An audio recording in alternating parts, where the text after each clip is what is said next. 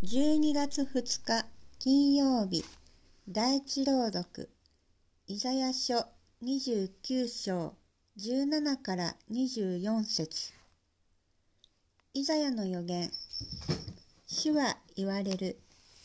なおしばらくの時が経てばレバノンは再びそのとなりそのは森林としても数えられる。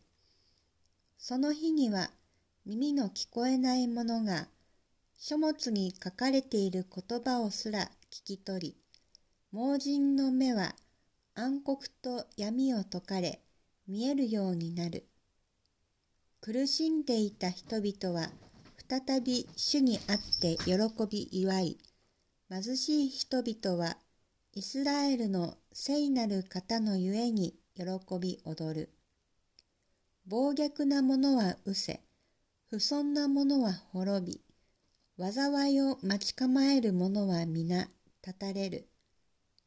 彼らは言葉をもって人を罪に定め、町の門で弁護する者を罠にかけ、正しい者を不当に押しのける。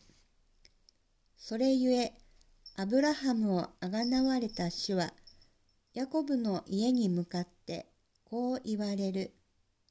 もはやヤコブは恥を受けることはない。もはや顔が青ざめることもない。彼はその子らと共に民のうちに我が手の技を見て我が名を聖とする。彼らはヤコブの聖なるものを聖とし、イスラエルの神を恐るべきものとする。